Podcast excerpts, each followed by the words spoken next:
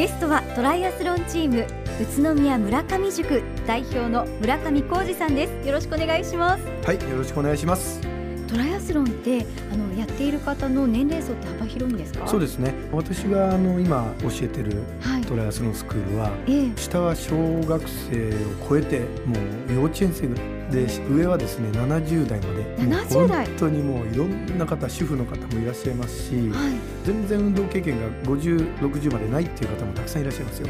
そうなんですね、はいあのというのはですねやはりあのこれからその皆さんがすごく興味を持っている部分っていうのは健康ということですよね。はい。あのやはりその医療費がすごく高くなってえ本当に保険で補ってくれるのかとか、まあその老後体が動かなくなった時に、まあ医療費がねあのちゃんと出るのかとか、まあ、非常に皆さんそういう不安を抱えて生きていらっしゃると思うんです。でその中で自分の体はね自分でとにかく健康は守ろうという思考がはい今ものすごい増えてますよね。そうですねじゃあそこで何をやれっていうふうにお医者さんに勧められるかというとあの有酸素運動をやりなさいと。はいじゃあ有酸素運動って何ですか？って三大有酸素運動を上げてください。というと水泳。はい。自転車、はい。ランニングなんですよ。わあ全部入ってますね。全部入ってるんですね。これがもうダントツに三大有酸素運動としてええ。学術的にも言われているものですのではい。お医者さんもその勧めるものがそういったもの。はい。ということはトライアスロンがどんどん伸びてくるということなんですよね。そうなりますよね、はい。い、やなんだかトライアスロンに挑戦したくなりましそうたがですね。ぜひお待ちしております。はい村上さんは数ある競技の中でなぜトライアスロンを始められたんですか？そうですね。あのまずですね私あの陸上部で大学2年まで、まあ、スポーツをやってたんですけれども、はい。まあ、ちょっときっかけがあって、まあ、要は挫折なんですけどね。あそうなんですね。えそれで辞めました。はい。でその後ですねスポーツクラブでアルバイトをしてますと、まあ、皆さん想像していただくと分かると思うんですがあのスポーツクラブっていうのはプールがあって、はい。それから自転車のマシンがあってええ。そしてランニングマシンがある。これ3つ合わせるとトライアスロンなんですよね。確かに環境が揃ってそうますよね。ですね。でそこにやはりトライアスロンやってる方がはい。結構いたんですね。ええ。で、まあ、その当時はまだ人数があまりトライアスロンいない時代ですので、はい。まあ、その方たちもやっぱり仲間を集めようとするのかもあうしきりに誘うわけですよ。あやっぱりこう陸上やってたっていうだけで、えーそうですね。ところがまあ実は陸上でも私は棒高跳びといってそうなんですね。えもう跳躍ですよね。あの棒を持ってぴょーんと飛んでいくようなやつなので、い、や長距離競技は私はできませんからって言うんですけど、まあ、会員さんがねどうしてもこうずーっと1年近く誘い続けるもので、まあ1回ぐらい大会見に行ってみようかなと。ってみていかがでしたか？で結局そこでまあ私自身がすごく衝撃を受けたんですね。はい。えーなんでかっていうと、まあ、私もその競技スポーツをやっておりましたので、はい。まあ、通常はまあ優勝したらみんなにはよくやったと。それから2位3位でまあ頑張ったなと。はい。でもそれ以外はお前何やっとんじゃと言われてるわけですよね。あ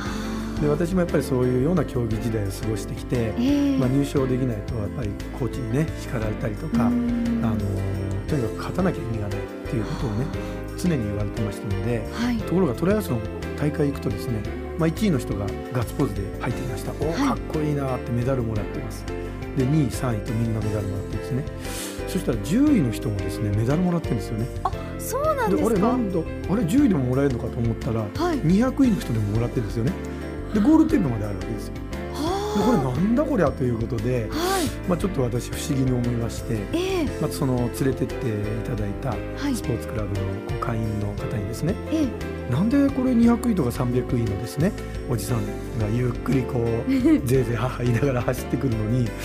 メダルとかゴールテープ待ってるんですかって言ったら、まあ村上君ねトライアスロンっていうのは自分に対して、まあ、挑戦してうん。るスポーツだから、まあ、自分にこう勝つことが大事なんだ。よ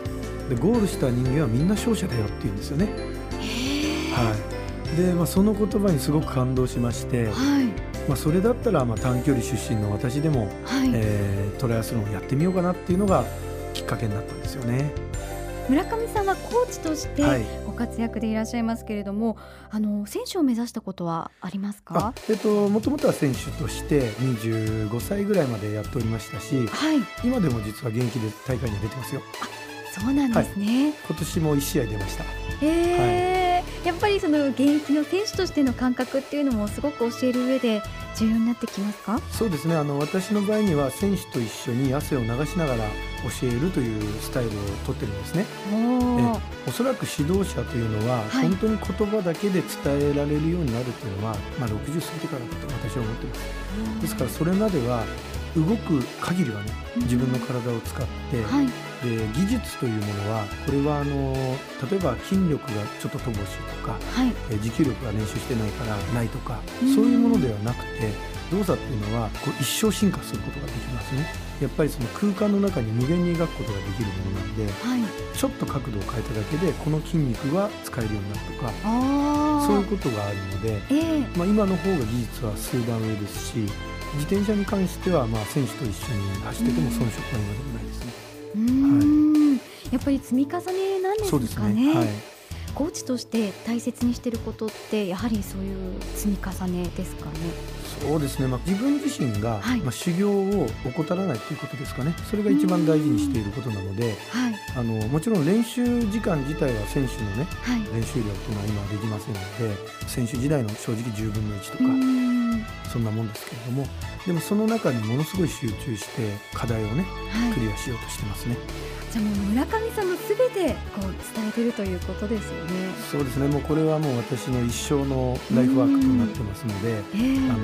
まあ修行をし続けてですね。はい、まあよく昔のスポーツはみんな何々どうってつくじゃないですか。はい、で私はトライアスロンどうだと思ってますので、あの道というものは一生涯やり続けるものですから、はい、引退も何もないですから。まあ、そういう考えでずっと楽しんでいきたいなと思ってます。だからこそこうきっとトライアスロンチームの代表としても、はい、あのご活躍なのかなと思うんですがこのチームを立ち上げたきっかけは何ですか、はい、そうですね。あの、まあ、私は指導者になることを1992年に決めたんですね、はい、私あの小出義雄さんという陸上の長距離の監督さんがいらっしゃるんですが、はいえー、あの高橋尚子選手とかを育てた、はい、で、ね、小出監督がですね私が修行しているアメリカにですねその当時1992年のバルセロナオリンピック、えー、えー、代表が有森裕子さんだったんですけども、連れて見えられました、えー、でその時に私あの臨時でちょっとトレーナースタッフみたいなのをさせていただいたんですが、はい、アメリカにいる時代に、まあ、その選手としてやっていこうか、うん、それともその裏方マネージメントみたいな仕事をやろうかっていうことをすごい迷ってたんですけども、はい、まあ、その小出監督の仕事を見させていただいて、えー、その時銀メダル取っちゃったんですよね。有森選手、はい、そうでしたよね、はい、でそれを私もスタッフとして経験させていただいたので、えー、あコーチの仕事っていうのはものすごいものだなっていうのを、まあ、見させていただいて、まあ、私もコーチになろうと決断しましたね。はいだったんですね。こうやっぱり間近でね、はい、見てると違いますよね。そうですね。やっぱりあの指導者っていうのは人をこう変えることができるんですね。いい意味で。やっぱり今までこう火がついていなかったところにその人間の心に火をつけるっていうかでその結果としてまず目の色が変わってきてその人間がものすごく魅力的に見えてきてでその選手が純粋に努力している姿っていうのがすごくやっぱり周りをまた感動させるということができるのでその指導者があって初めて選手がいるっていうふうに私は思ってますので、えーはい、その最初の指導者になりたいなっていうのがねありましたね。村上さんのご出身は神奈川県ということですが、はい、栃木とはどのような縁があったんですか、はい、アメリカでの修行が終わった後に、県北地域にあの黒磯にですね日本で唯一世界に通用する宮塚秀也さんという方がいらっしゃったんですよ、はい、で世界で8位に入ってるんですねまあ、すごいですね。すごいです。もうその時代ではもう日本ではもうありえないような結果を残されてた方なんですが、まあ、その方がアメリカに練習に来たんですね。でそこでちょっと出会う機会がありましてじゃあ村上君は帰ったら何したいのっていう話があっ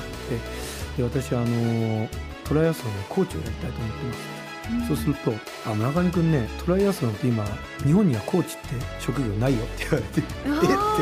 その黎明期だったんでトライアスロンが。えー、でガーンってなりまして「そうなんですか。でも君のその考え方は面白いね」と、はい、あの「じゃあ俺が雇うから俺のコーチになる」と。そして雇ってくれたんですよ。ですからその方がいなかったら今の私ないので、